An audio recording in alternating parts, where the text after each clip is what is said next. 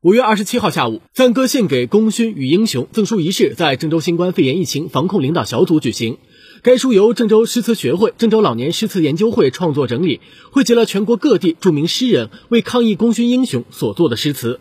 赠书仪式上，郑州诗词学会、郑州老年诗词研究会会长姚代宪介绍了书籍的创作过程。市疫情防控领导小组副组长、办公室主任、市政协副主席王万鹏对姚代宪一行对疫情防控工作的关心表示感谢。他说：“当前国际疫情防控形势依然严峻复杂，郑州作为国家综合性交通枢纽，人口基数大、密集程度高、流动性强，防控难度大。恰逢此时，赞歌献给功勋与英雄，通过诗词的形式，以记录时代、见证时代，为时代发生的现实主义精神。”讴歌了中国人民和中华民族生命至上、举国同心、舍生忘死、尊重科学、命运与共的伟大抗疫精神，让抗疫工作者备受鼓舞。